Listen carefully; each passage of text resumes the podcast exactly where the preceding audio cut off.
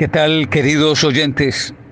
Es un gusto estar con ustedes una vez más en este programa y expresarles toda la gratitud por la generosidad de disponer su tiempo y permitirnos a nosotros compartir algunas reflexiones.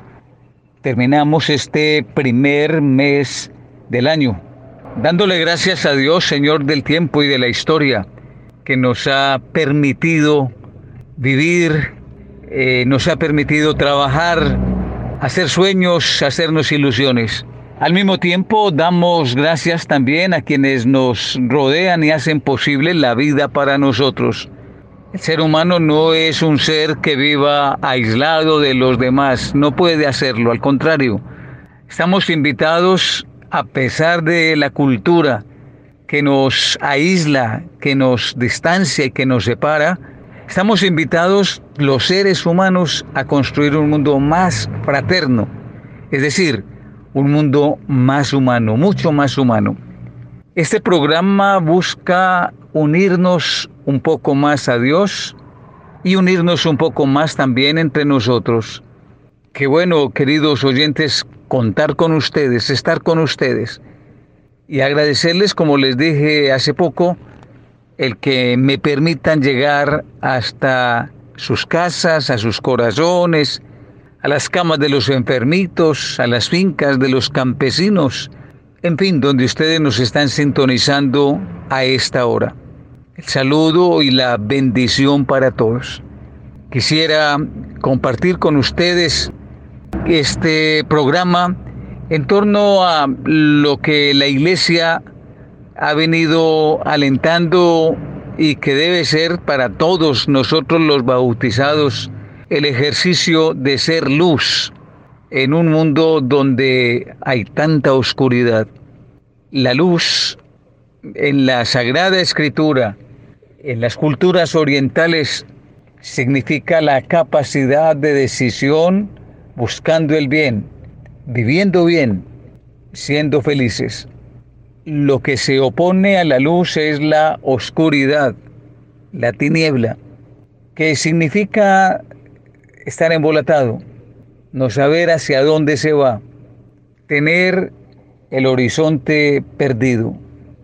El signo de la luz es poder ver bien. El signo de la oscuridad y de las tinieblas es la ceguera. Noten ustedes, queridos hermanos, que la gran luz es Jesús, que no en vano tiene todo un sentido que Él se constituya en la luz del ser humano, en la luz del mundo, la luz que vence las tinieblas, la luz que supera toda oscuridad. Noten ustedes que en la Sagrada Escritura la ceguera ha sido sanada por Jesús. Jesús se ocupó de los ciegos, les devolvió la vista. Es la constante a lo largo de la historia. Quien le abre el corazón a Dios se encontrará siempre con esa luz. Es la misma luz que va a vivir la experiencia de los hechos de los apóstoles cuando Pablo, que estaba persiguiendo a los cristianos camino a Damasco, con todos los elementos de ley que le autorizaba aquel momento para perseguir a los creyentes, en meterlos en la cárcel, incluso matarlos, bajo el ejercicio del derecho romano. Y sin embargo, al mediodía, dice Pablo, se quedó ciego. Es que era un ciego, descubrió su ceguera y una luz resplandeciente que se le aparece en el camino y le dice, Saulo, Saulo, ¿por qué me persigues? Esa luz es Jesucristo. ¿Por qué me persigues? Es decir, ¿qué intentas? ¿Que la luz no brille? ¿O qué intentas? ¿Me persigues porque la necesitas? Se abren las dos preguntas, dice San Agustín. Una, me estás persiguiendo. Estás queriendo que dominen las tinieblas sobre la luz. La otra, es que estás necesitado de luz y eso es lo que buscas, eso es lo que persigues. Jesús ha encargado a la iglesia de ser luz para el mundo, de ser luz para las naciones. Cada bautizado, cuando recibe el sacramento del agua, recibe también el signo de la luz. Los padrinos se acuerdan que en ese momento que asisten a una ceremonia de bautismo con alguna criaturita, además del bautizo, les entregan también un sirio. Ese sirio, dice este sirio, significa Cristo, luz de las naciones. Recibe esta luz para que la persona que ha sido bautizada la mantenga siempre encendida, no la deje apagar. Tarea de todos, es responsabilidad de todos. Toda la iglesia debe ser luz. Pues bien, en un mundo que camina en tinieblas, en un mundo donde todos parecemos ser ciegos, en un mundo donde no logra diferenciarse cuál es la verdad de la mentira, más aún, en un mundo donde se impone la mentira como verdad, donde lo bueno es tildado de malo y lo malo justificado como muy bueno porque lo hacen la inmensa mayoría, se necesita la luz. Aquí es donde se necesita la firmeza de la iglesia, no una lucecita vacilante, no una llama que se deja llevar por los avatares del viento, sino una luz que le saca ventaja al viento, capaz de volver un incendio, una fogata, la pequeña lucecita que hay todavía con vida. Eso realmente debe ser la iglesia. La iglesia debe ser una pequeña lucecita que en el mundo de las tinieblas se vuelve una ocasión para intentar hacer una gran hoguera, un gran incendio que ilumine todo y que lo transforme todo, que lo cambie todo. Jesús es la luz del mundo. Pero Jesús también nos ha dado a nosotros el mandato de ser luz ante las gentes. Luz en el trabajo, luz en la familia, luz en la calle, luz en el deporte. Ser luz en el ambiente donde estemos, por la manera como vivamos. Usted que es una persona de trabajo, intente trabajar bien esta semana. Intente hacer muy bien las cosas, no sea mediocre. Intente darlo todo, con gusto, con amor y con cariño. Intente no compararse con los demás. Eso nos hace amargados. Eso nos hace mediocres. Usted dé lo máximo que pueda dar, porque usted es luz. Si miramos las otras luces que están apagadas, justificaríamos que nos apagáramos también nosotros. Pero no, no estamos para justificar el no brillar. Estamos para iluminar Hemos sido llamados a ser luz. Esa es nuestra tarea, esa es nuestra misión. Les invito y les animo de modo especial a hacer de esta semana una ocasión propicia para brillar en medio de las tinieblas. No necesitas entrar en conflicto con nadie. No, no necesitas pelear con nadie. Entrar en conflicto y pelear obstaculiza la luz. Lo nuestro es distinto. La tarea nuestra es diferente. Entonces, lo que nos interesa fundamentalmente es sembrar luz en el mundo, tratar de irradiar la luz y que no dominen las tinieblas en este mundo, sino que nosotros vivamos nuestra vocación a la que nos llama Jesús, la de ser luz. Pidámosle al Señor que la gracia recibida en el bautismo de ser luz para el mundo se lleve a feliz término en nosotros especialmente esta semana. Amén.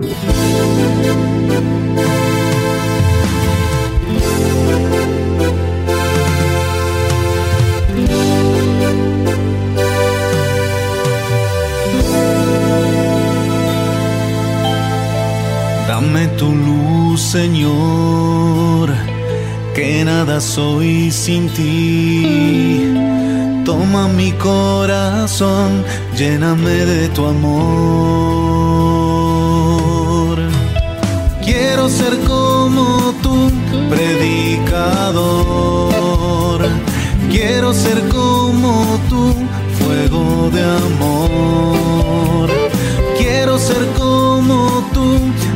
maestro, yo quiero ser la luz y la sal de la tierra.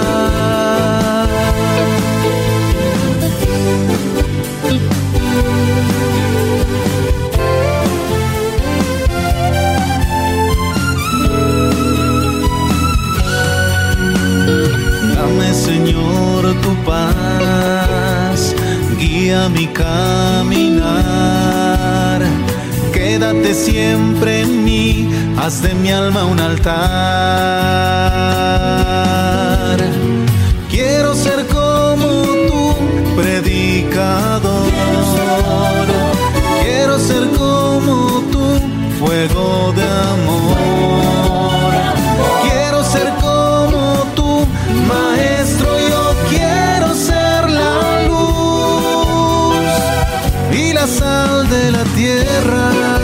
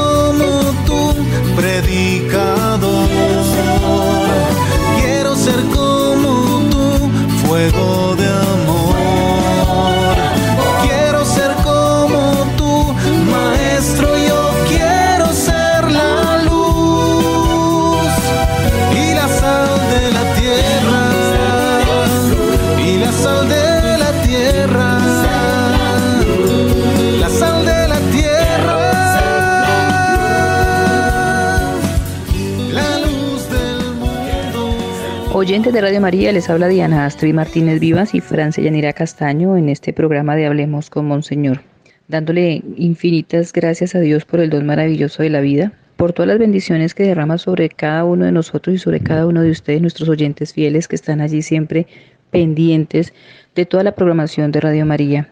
Un Dios les pague, un Dios les bendiga, que el Señor los colme de abundantes bendiciones, de mucha salud, que les regale todo lo que están pidiendo, anhelando en su corazón, pero todo eso recuerden que el Señor lo cumple de acuerdo a nuestra fe. Así que acreciente nuestra fe en cada uno de ustedes y en nosotros para que el Señor pueda hacer su obra en cada uno y en nuestras familias. Saludo muy especialmente a todas las personas que se encuentran allí en producción, a todas las personas que están pendientes de los programas, no solamente de este programa de Hablemos como Señor, sino de todos los programas de Radio María.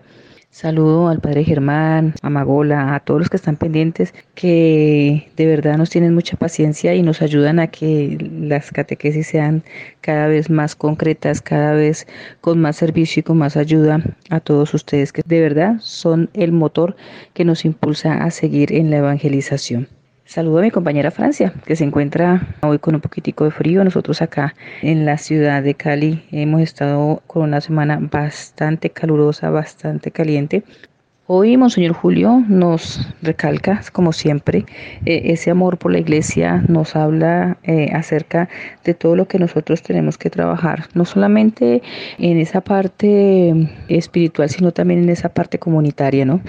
Y pues nosotros empezamos un nuevo mes, el mes de febrero, el mes en el que tenemos también muchas celebraciones, pero nosotras en la catequesis del día de hoy vamos a tocar eh, una fecha muy importante que es del 2 de febrero, que tiene muchas cosas ahí involucradas en ese solo día. Entonces vamos a hablar sobre lo que vamos a tener siempre como, como en la catequesis, en ese momento de recordar para qué esas fechas se colocan en, ciertos momentos específicos de nuestra vida y la iglesia es sabia y las coloca en la liturgia por algo. Entonces todo eso lo vamos a descubrir en nuestra catequesis del día de hoy. Por lo pronto saludo a mi compañera Francia mandándole un poquitico de calorcito del que nosotros tenemos acá en nuestra ciudad de Cali.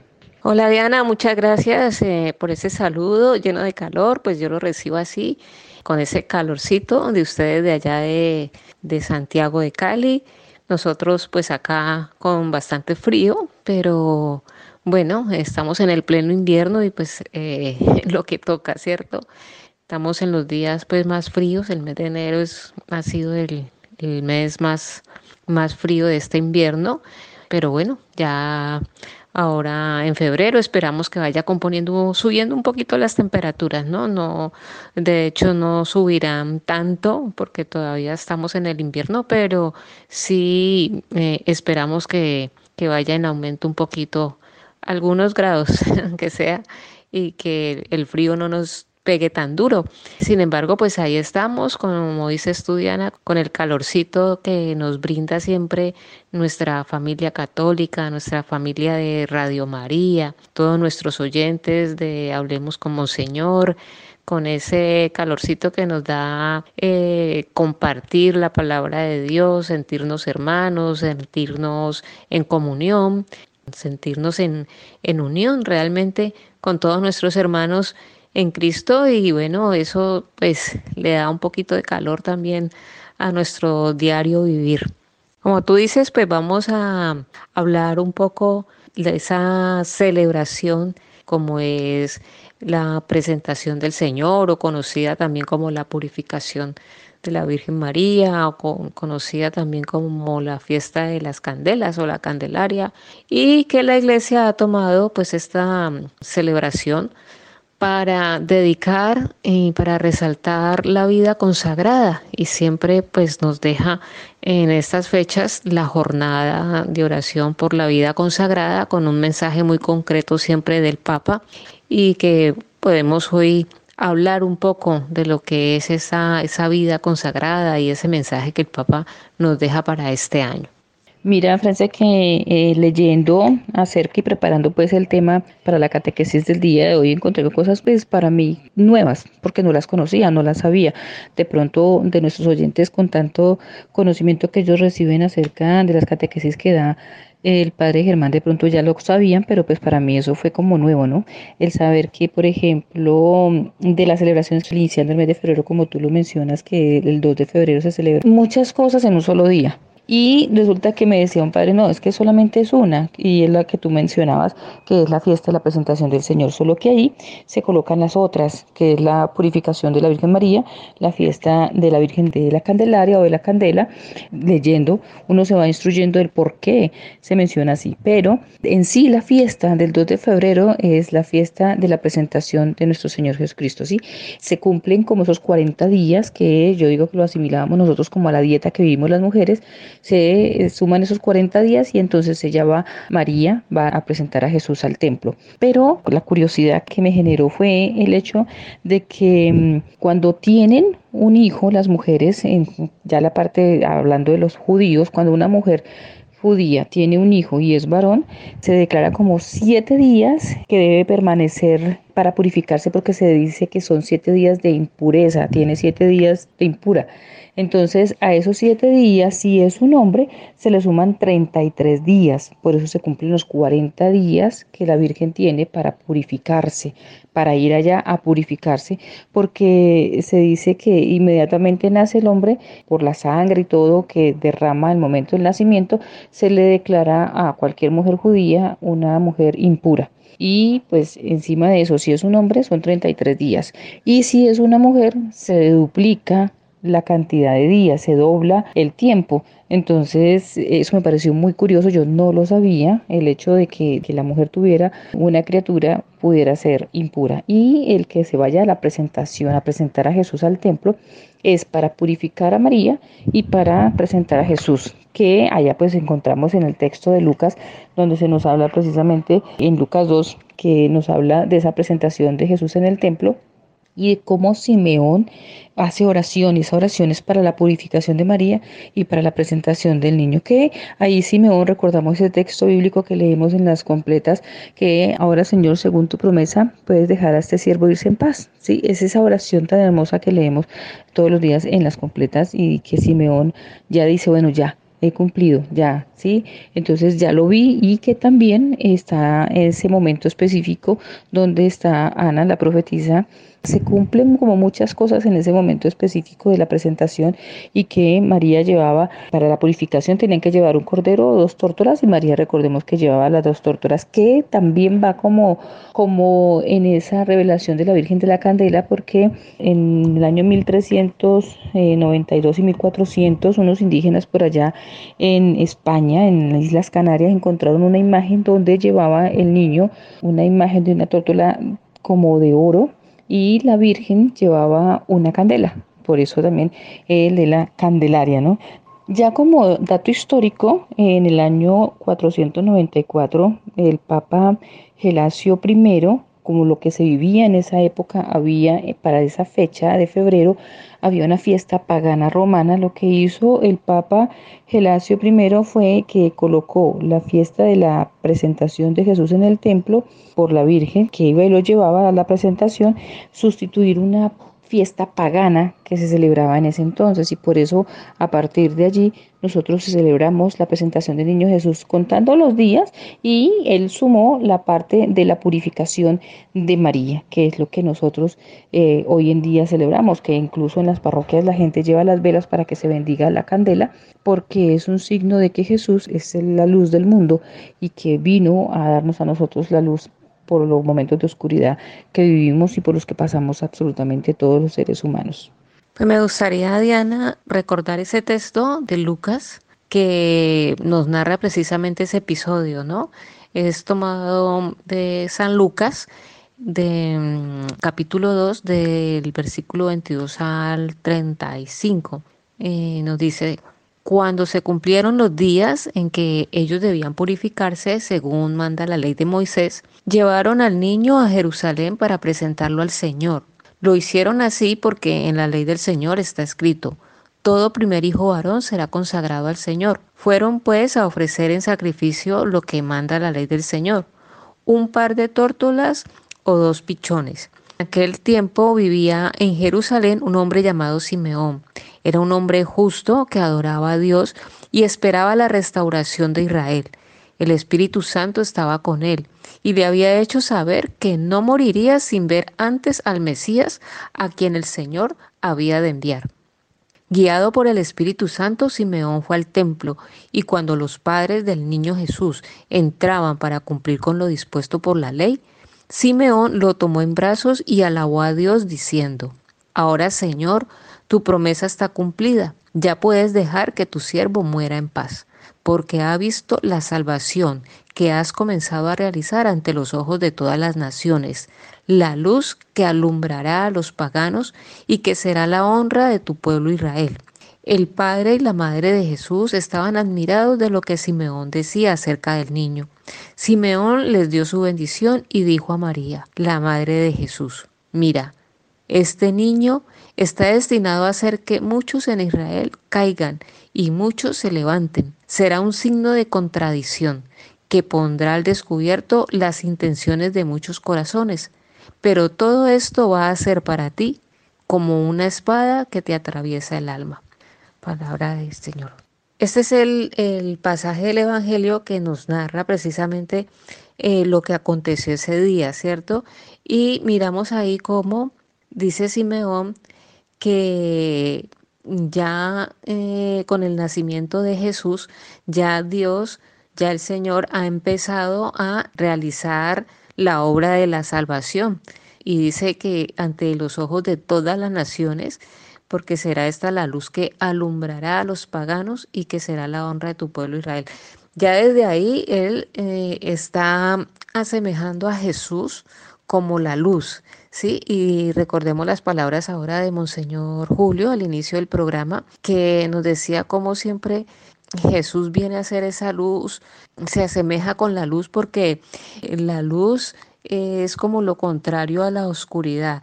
Y la oscuridad siempre nos asemeja al pecado, las faltas, las fallas, mm, lo que está mal. Y la luz, lo que está, lo que está bien, ¿no? Todo lo contrario. Entonces, por eso siempre eh, a Jesús lo asemejamos con esa luz que viene a iluminarnos, que viene a guiarnos el camino, que viene a, a cambiar nuestra oscuridad por luz a, darnos como un horizonte y como una nueva, una nueva vida, una nueva ruta para que nosotros encaminemos nuestras vidas. Entonces, de ahí también podemos mirar cómo la fiesta de la, de la Candelaria o la fiesta de las, de las luces. De hecho, en muchas parroquias se llevan las velas, ¿no? Unas unos cirios, unas velas, se enciende, se hace como un lucernario y, se hace todo esto como una simbología, porque estamos representando allí cómo queremos cambiar de un estado de oscuridad a un estado de luz y que eso solamente lo podemos hacer con la presencia del Señor en nuestra vida.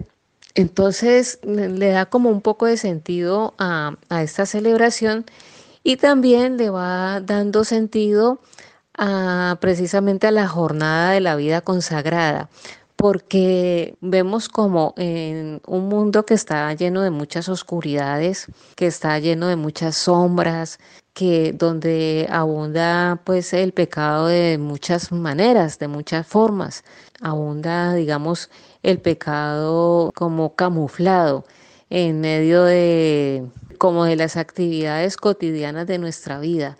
Entonces, vemos como en un mundo que está con muchas oscuridades, viene la vida consagrada también a traernos como una luz, como a mm, darnos ahí una, una lucecita para ir nosotros iluminando el día a día, para ir nosotros como saliendo de esa oscuridad porque la vida consagrada en medio de sus diferentes carismas son como un soporte, son como un soporte para, para todos los que nos, nos dedicamos a, a, tantas otras cosas que ofrece el mundo contemporáneo, que ofrece el mundo actual, el mundo moderno, que descuidamos la vida espiritual. Sin embargo, todas aquellas personas que han querido consagrarse, que han querido dedicar su vida a la oración, a la contemplación, a, la vida religiosa, eh, lo hacen también como equilibrando un poco lo que no hacemos los demás, ¿sí? Como orando por aquellos que no oran, como consagrándose eh, por aquellos que, no lo hacen, que estamos dedicados a otras cosas que ofrece el mundo. Entonces mm, vemos cómo también ahí va cobrando sentido que eh, precisamente sea en esta fiesta de la, de la luz, de la Candelaria, de la presentación del Señor, de la purificación, de pasar de la oscuridad a la luz, que se haya escogido precisamente este episodio de la vida de Jesús, de la vida de, María, para establecer y para resaltar eh, la vida de aquellos que deciden consagrarse de lleno al seguimiento de nuestro Señor Jesucristo.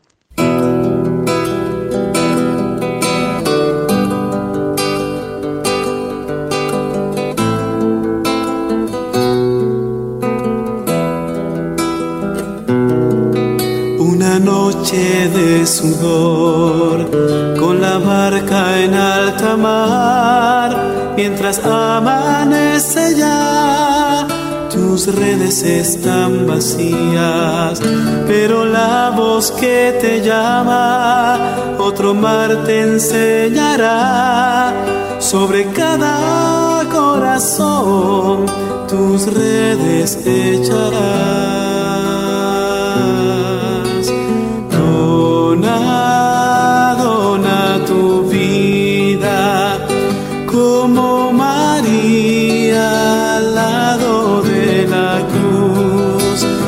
Serás siervo de todo hombre, siervo por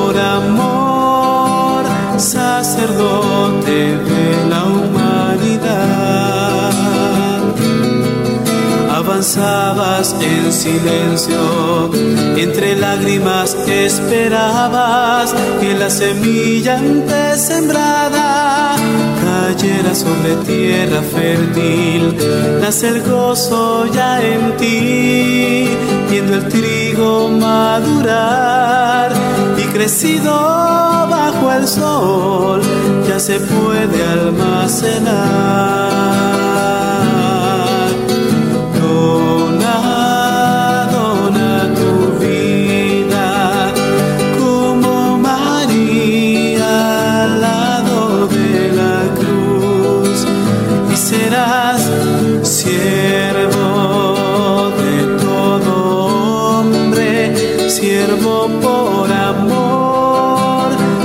Y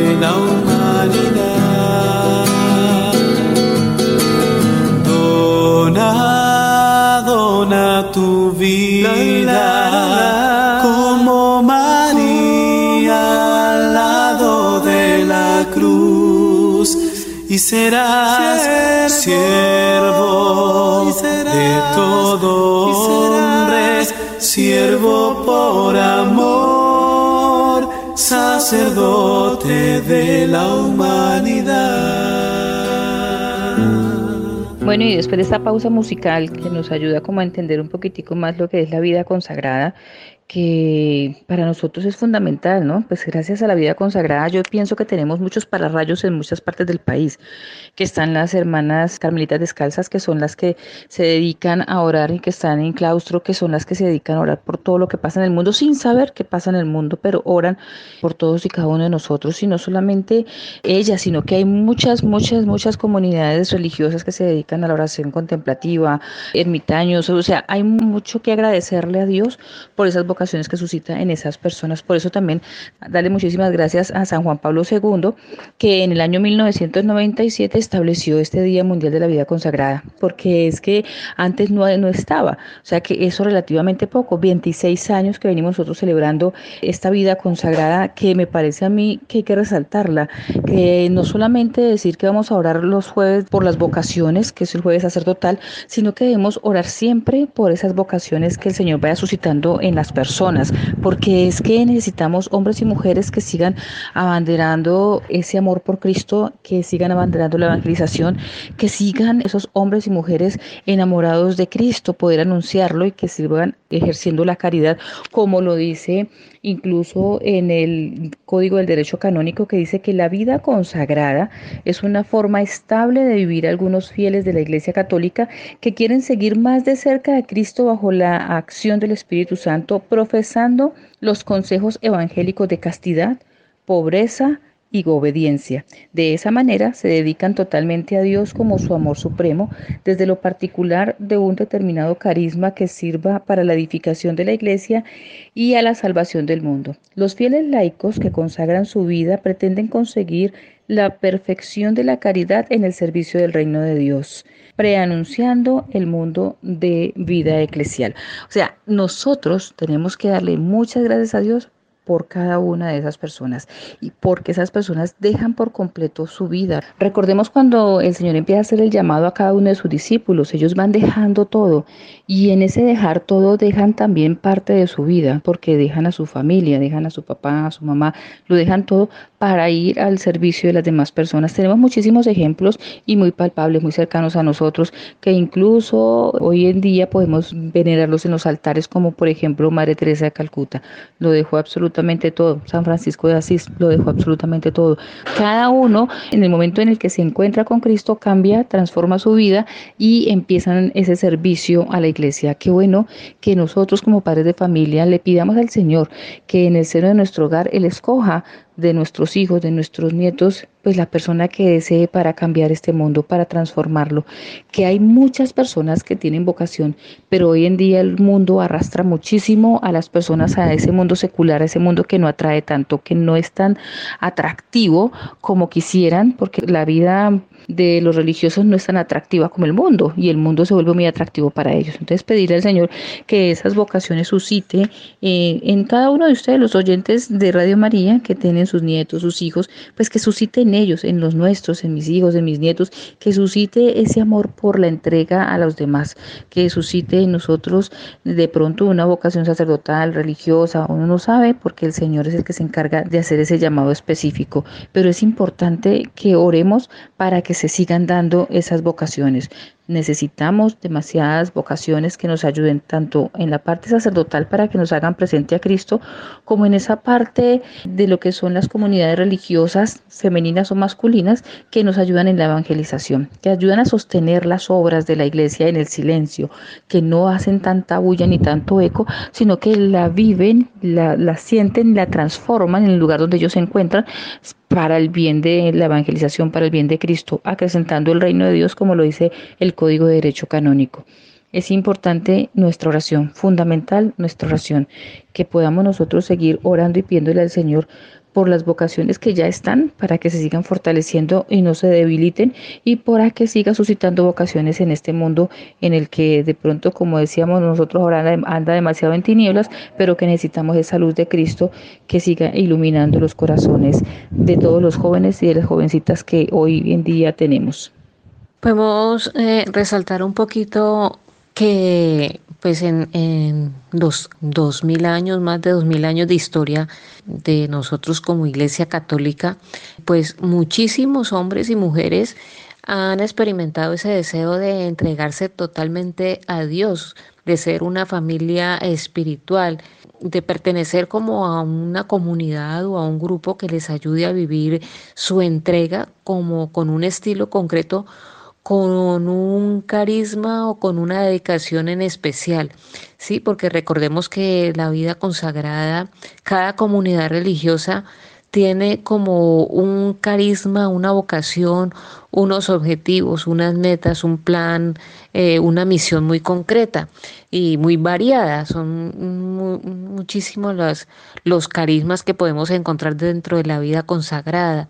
Eh, desde la contemplación hasta, hasta carismas de, de, salir a la misión, de, de, salir a otros espacios, a otros sitios, eh, los medios de comunicación, los medios tradicionales, los niños, los ancianos, eh, los indígenas. Mm, bueno, tantas cosas a las que una comunidad de, de vida consagrada se puede dedicar. Y a lo largo de la historia, pues han sido muchísimos hombres y muchísimas mujeres que han experimentado ese, ese deseo ¿no? de entregarse a Dios y lo han podido hacer a través de una comunidad religiosa, o sea, de estar en comunión con otras personas que experimentan el mismo deseo y el mismo, el mismo ardor, ¿no? la misma pasión podemos enumerar de acuerdo como a la estadística que se ha recogido hasta el, hasta diciembre del año 2019, podríamos mencionar algo por decir 132.200 sacerdotes que pertenecen a una congregación o a una orden religiosa. También tenemos 50.295 religiosos varones que no son sacerdotes. 600 35 diáconos permanentes que pertenecen a una congregación o a una orden religiosa.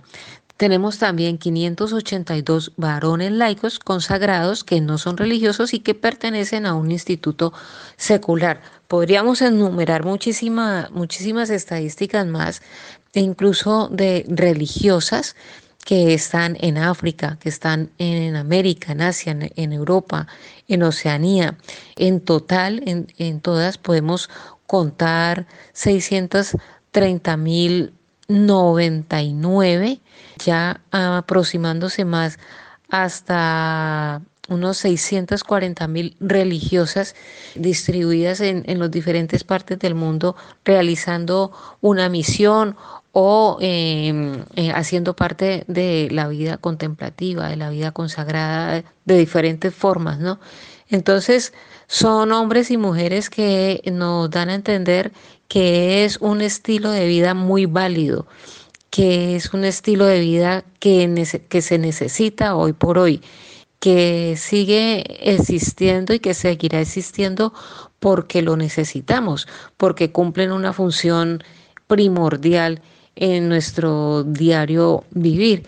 Entonces la invitación también para aquellos jóvenes, para aquellas jovencitas que de pronto están experimentando como ese deseo, esa inclinación y que tienen alguna duda para que se asesoren con un guía espiritual, con un director espiritual, con un sacerdote, con una religiosa, eh, y no dejen pasar de pronto esa, esa inquietud que tienen por ahí escondida o que tienen por ahí de pronto confusa o con dudas, sino que traten al máximo de aclarar y de saber si realmente esa es su vocación y, puedan tomar una, una buena decisión.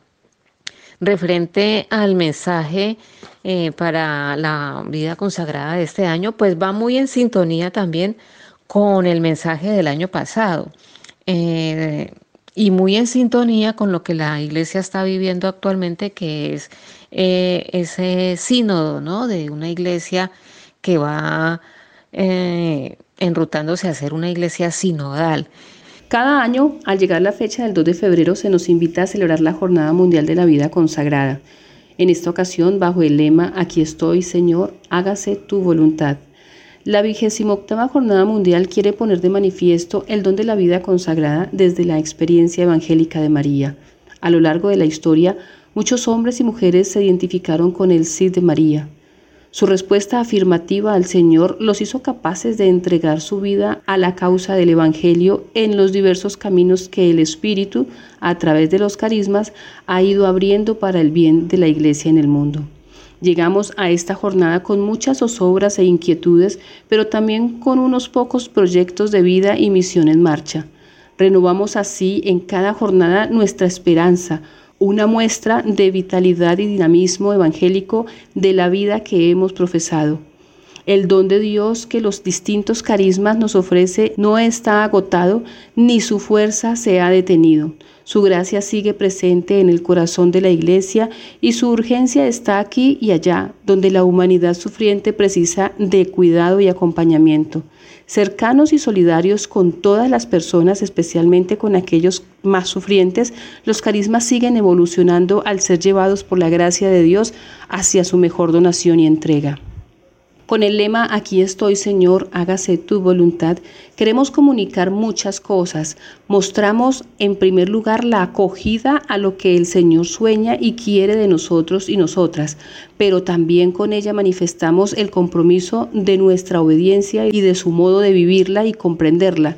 No olvidamos, por otro lado, el proceso sinodal en el que se encuentra la comunidad eclesial y este nos lleva también a la celebración del año jubilar de la Iglesia el próximo 2025, un jubileo extraordinario de la Iglesia Universal en el que la vida consagrada tiene un papel relevante porque puede aportar su experiencia de vida como peregrinos de la esperanza que somos junto a todos los demás miembros de la Iglesia. Recordemos que hace unos días atrás el Papa Francisco nos dijo que este año era una preparación para vivir el próximo jubileo y por eso nombró este año como el año de la oración.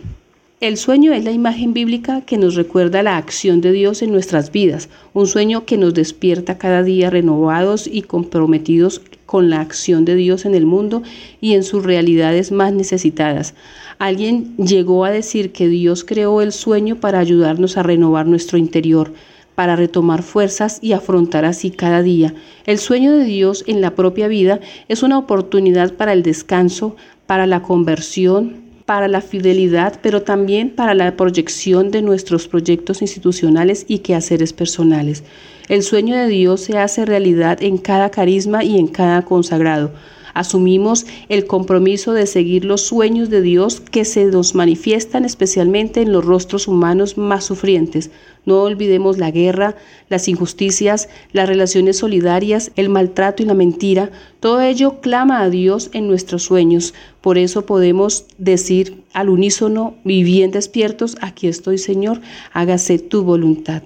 En este proceso manifestamos la voluntad de renovar nuestra obediencia a Dios, Sabemos que toda respuesta madura, contrastada, discernida y obediente se realiza por fidelidad a su amor. Por fidelidad obedecemos a la palabra que nos alimenta y desde la libertad que nos proporciona. Por fidelidad obedecemos a las demandas y urgencias de los hombres y mujeres de nuestro tiempo, sobre todo cuando requieren de una palabra hecha vida en las mediaciones que pueden ofrecer los distintos carismas. La obediencia se vuelve la mejor palabra de libertad en la conciencia de los consagrados y consagradas cuando se madura desde la escucha mutua, desde el discernimiento en común, desde la capacidad que nuestros carismas nos otorgan para vivir la fraternidad con el gran signo profético de nuestro tiempo. La obediencia carismática es profética en su misma raíz y esencia. Somos conscientes al mismo tiempo de no lograr siempre con la madurez adecuada la vivencia de nuestro voto de obediencia. Sus desviaciones nos preocupan. Por nuestro honor queremos evitarlos y corregirlas. En cualquier caso, expresamos nuestra voluntad de seguir ahondando y profundizando en la actualización del voto de obediencia, elemento impregnado en nuestro modo concreto de seguimiento al Maestro, encarnando así también el aquí estoy, Señor, hágase tu voluntad, esa voluntad de María. Los consagrados valoramos y nos sumamos al proceso iniciado por el Papa Francisco, en esto la Iglesia siempre contará con nosotros cuando juntos discernimos el sueño de Dios para cada uno y para la Iglesia en su conjunto. Con la conversión necesaria respondemos con la autoridad contenida en la expresión Aquí estoy Señor, hágase tu voluntad. Nuestros sueños, la renovación de nuestra obediencia y la participación sinodal en los procesos eclesiales y en nuestro modo de vida nos disponen mejor para celebrar el año jubilar ordinario de la Iglesia en el año 2025. Ser peregrinos de la esperanza, como así reza el lema de dicho jubileo, será nuestra respuesta positiva en la voluntad de Dios que hoy está en esta jornada mundial de la vida consagrada. Es un sí, es un compromiso es un negarse a sí mismo, es dejarlo todo para seguir al Señor. Es obediencia, es sacrificio, es imitación de Cristo, es dócil al Espíritu y la voluntad de Dios, es consuelo, es cercanía, es abrazo es sonrisa, es ternura, es fraternidad, es voz que habla al corazón.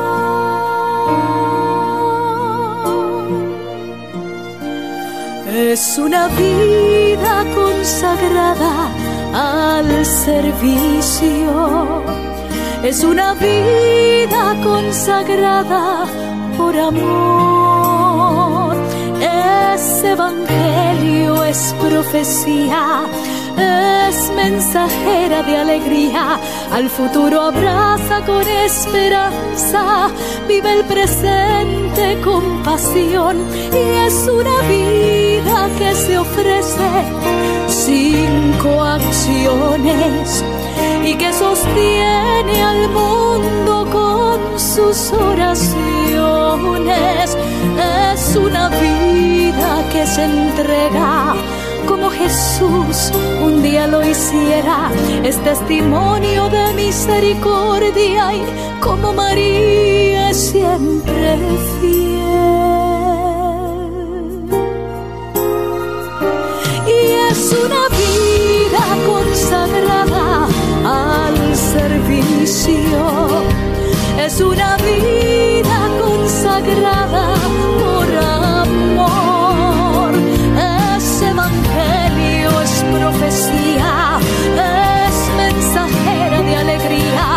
Al futuro abraza con esperanza, vive el presente con pasión. Bien, oyentes de Radio María, y con algunos apartes de este mensaje del Papa Francisco para este año 2024 de la Jornada Mundial de la vida consagrada, nos queda solamente a nosotros continuar con nuestra oración, orar y pedirle al Señor por cada una de las personas consagradas, por cada una de esas vocaciones, por cada una de las personas que Él ha llamado a su servicio, porque ellos oran por nosotros, pues nosotros ahora nos corresponde orar por ellos y pedirle a ese Padre de bondad que suscite en nuestros hijos, en el mundo, muchas más vocaciones para que nunca las personas que necesitan de Él dejen de escuchar su mensaje que podamos ser nosotros esos transmisores del amor y del mensaje de Jesús a donde quiera que vayamos y con mayor razón cada uno de sus consagrados.